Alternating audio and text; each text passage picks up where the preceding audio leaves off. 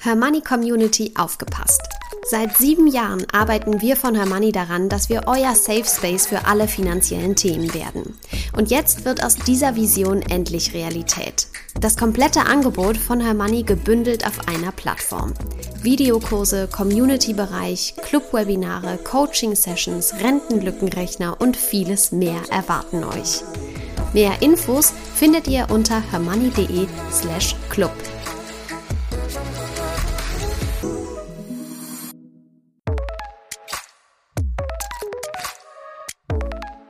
Das Hörmoney einmal eins. Finanzen einfach erklärt mit Simin und Saskia.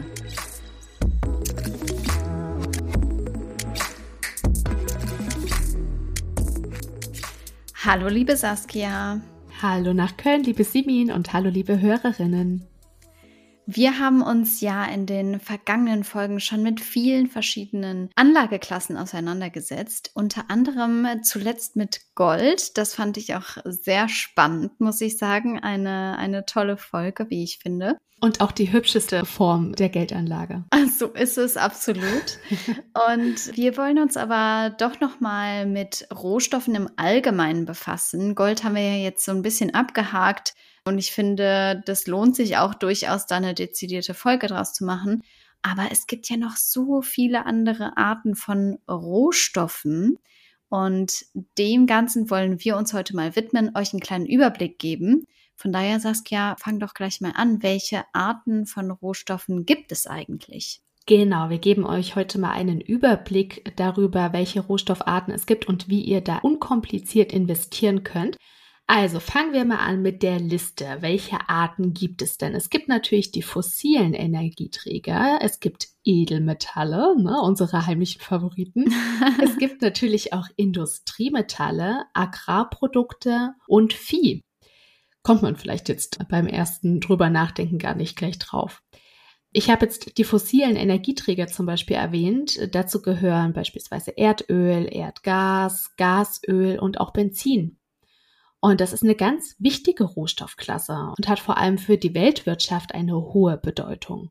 Klar, ich meine, entsprechende Meldungen kennen wir aus den Magazinen und Nachrichten mhm. zu Erdöl, Erdgas und so weiter. Das sind natürlich alles für Transport, für unsere Heizung, ja, sozusagen im Moment ähm, wirklich extrem wichtige Energieträger und die bestimmen mit auch unseren Alltag, ne? Das muss man sich auch Ganz immer genau. vor Augen führen. Ja, genau. und so Sachen wie die Inflation und so weiter und so fort. Von daher Absolut. nicht zu verachten, diese ja. Rohstoffart. Ja.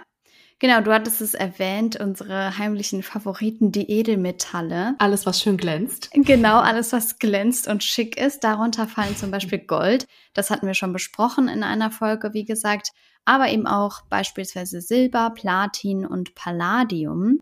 Ich habe heute zu dieser Kategorie Edelmetalle so ein paar Facts rausgesucht zu jedem dieser ähm, Edelmetalle. Oh, hau raus. Ja, und zwar wird Silber zu etwa 70 Prozent in der Industrie verwendet und nur zu 30 Prozent für Schmuck. Fand ich spannend mhm. und hätte ich so auch gar nicht gedacht.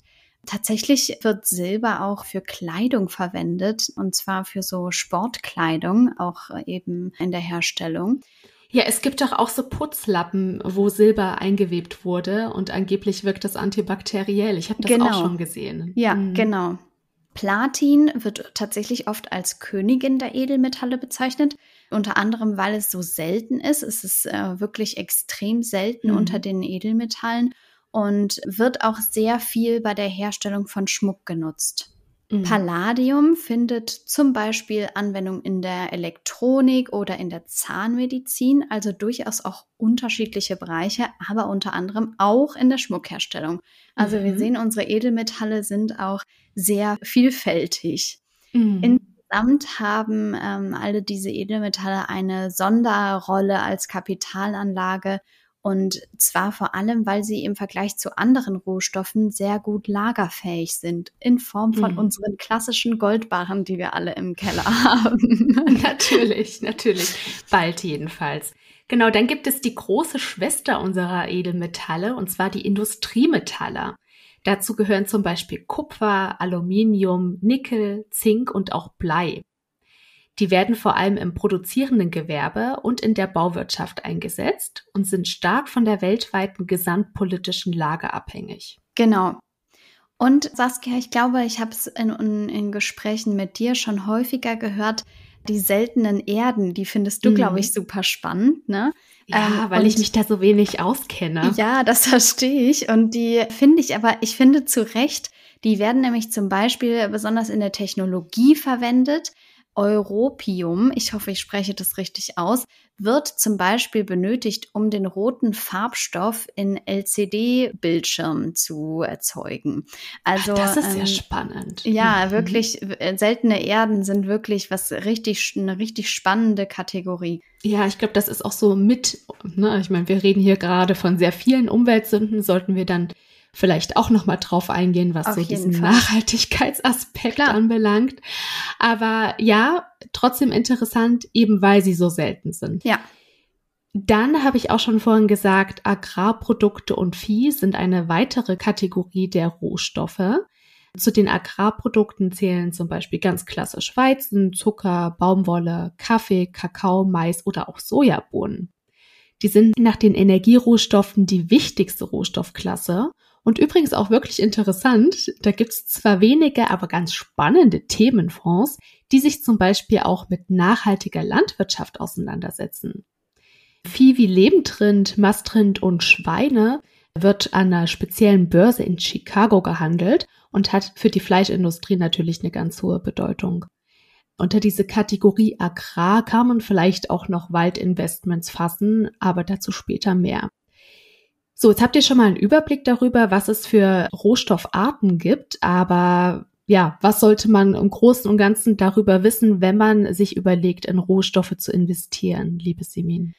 Ja, wir haben äh, gerade schon bemerkt, dass Rohstoffe wirklich so eine breite Kategorie sind als Anlageklasse, äh, wie du gesagt hast. Sie unterscheiden sich in vielen Eigenschaften, zum Beispiel in der Saisonalität, in der Lagerungsmöglichkeit, Stichwort Goldbachen, in der Korrelation, sprich, wie korrelieren sie mit anderen Anlageklassen, beispielsweise wenn es gesamtwirtschaftlich äh, gut läuft, der Aktienmarkt hochgeht, wie verhalten sich dann in der Regel, das ist natürlich auch immer auf Erfahrungswerten basiert, verschiedene Rohstoffe und auch in ihrer Volatilität, also in ihrer hm. Schwankungsintensität. Tatsächlich ist es so, dass beliebte Rohstoffe bei InvestorInnen oft Erdöl und Gold sind. Also das scheinen so mhm. mit die, die Favoriten zu sein. Verrückt, oder? Erdöl, weil man, das ist ja jetzt nicht so wie mit den anderen Anlageformen, auf die wir eingegangen sind. Unsere Aktien, ETFs und Fonds haben wir im Depot, unsere Anleihen auch. Gold haben wir demnächst im Schmuckkästchen liegen, alles gar kein Problem. Aber Erdöl hat mich dann ja. doch wirklich gewundert, weil das lässt sich ja doch nicht so einfach lagern. Also das hätte ich nicht gedacht. Absolut. Ist natürlich auch ein total spezieller Markt und ich glaube, das sind auch InvestorInnen, die ja man nicht so vergleichen kann wie mit dir und mir, Saskia. Das sind natürlich auch ganz spezielle InvestorInnen, die sich da in, in diesen Bereichen engagieren. Und man braucht jetzt auch keinen besonders großen Keller, um in Erdöl zu investieren, sondern man kann das ja auch äh, über die Börse tun, nicht wahr? So ist es, so ist es. Das ist nochmal ein ganz eigenes Thema. Ähm, mhm. und da werden wir auch noch mal eine eigene Podcast-Folge drüber machen, wie in, kann man eigentlich in Rohstoffe investieren. Das klingt nach einer guten Idee, das machen wir. Genau, mhm. genau. Tatsächlich ist es auch so, die meisten Rohstoffe werden in US-Dollar gehandelt. Das bedeutet für europäische Anleger natürlich ein gewisses Währungsrisiko. Das hatten wir ja mhm. auch schon in der Goldfolge erwähnt, hattest du, glaube ich, gesagt, Saskia. Also das ist wirklich ein wichtiges Merkmal, auf das man als europäischer Anleger natürlich achten sollte. Mhm. Denn die, diese Währungskomponente beeinflusst natürlich die Performance und dieses Risiko darf eben nicht unterschätzt werden. Und mhm. tatsächlich gibt es auch eine gewisse Saisonalität in dieser Anlageklasse, die je nach Rohstoff wirklich unterschiedlich ausgeprägt ist. Zum Beispiel ist es so, dass der Preis von Rohöl in der Regel von Januar bis Oktober steigt und von mhm. Oktober mhm. bis Dezember wieder fällt.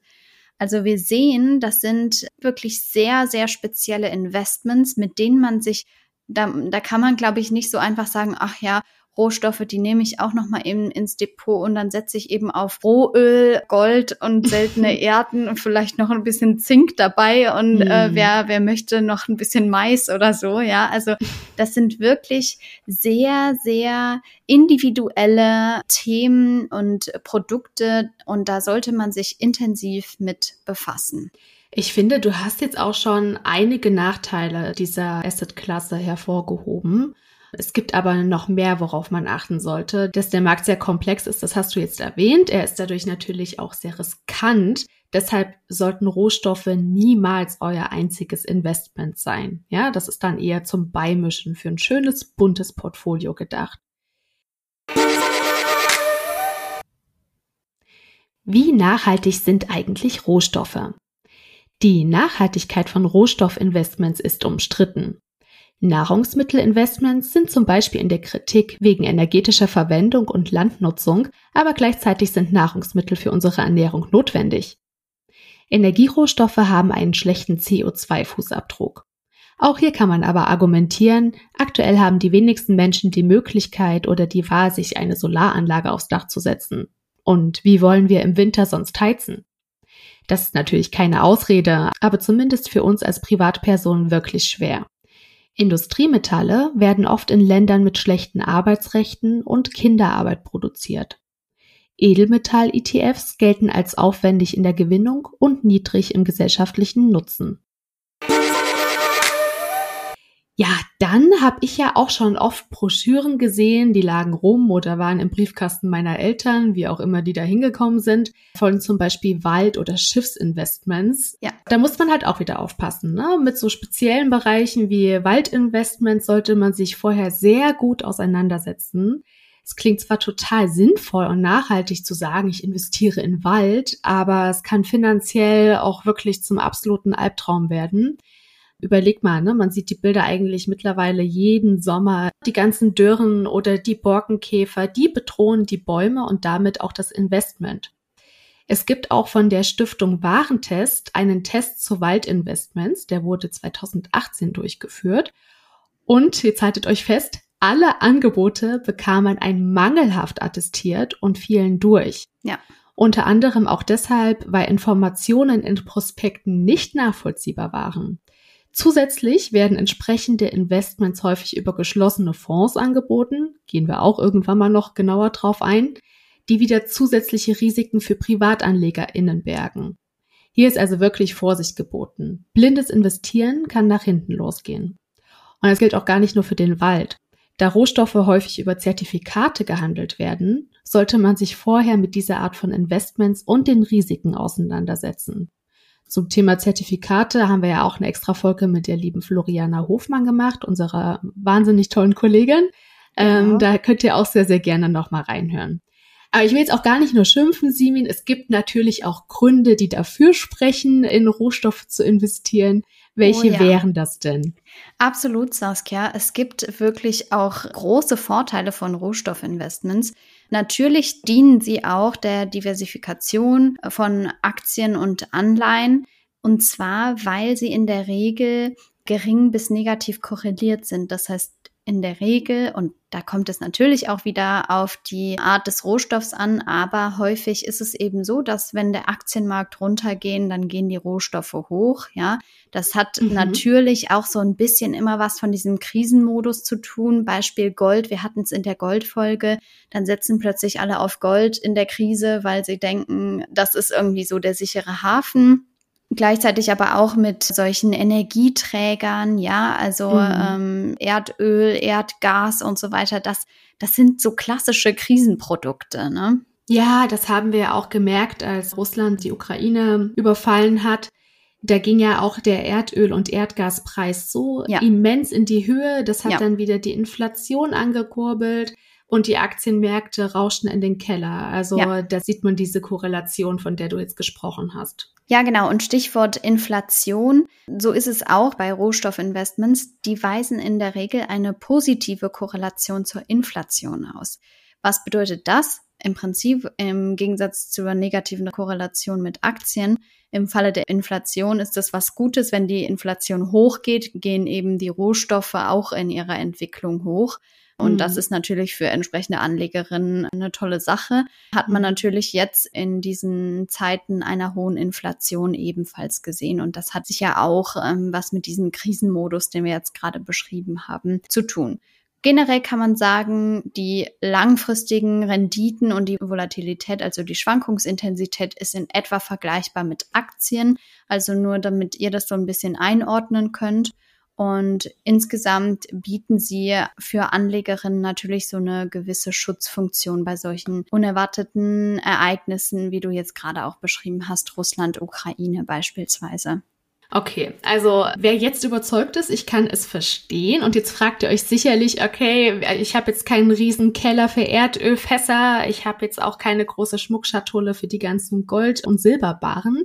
Also, was machen wir, wenn wir unkompliziert in Rohstoffe investieren wollen? Ich kann das auch total verstehen, wenn man sagt, das ist mir alles zu kompliziert, mich mit diesen einzelnen Themen, den einzelnen Rohstoffen auseinanderzusetzen, zu überlegen, welcher Rohstoff wird jetzt in der nächsten Zeit erfolgreich sein. Eine einfache Möglichkeit ist es, in verschiedene Rohstoffe zu investieren und über die verschiedene Rohstoffe eben zu diversifizieren. Denn sie unterliegen ja, wie wir jetzt schon gesagt haben, unterschiedlichen Gesetzesmäßigkeiten, weisen unterschiedliche Charakteristika und eben auch Schwankungsintensitäten auf. Die meisten AnlegerInnen bevorzugen es daher, in breite Rohstoffindizes zu investieren, die eben verschiedene Rohstoffe in einem Bündel quasi abgebildet haben. Das ist ja cool. Das heißt, man könnte auf einen Index setzen, der zum Beispiel auf Gold und Erdöl und Silber und Palladium und so weiter geht. Genau. Ganz genau. Das ist ja toll. Ja, das ja. sollten wir uns auch nochmal genauer mit auseinandersetzen. Genau, damit erspart man sich halt wirklich viel Arbeit und kann einfach mhm. die Anlageklasse quasi mit einem Produkt abbilden. Ja, ähm, top.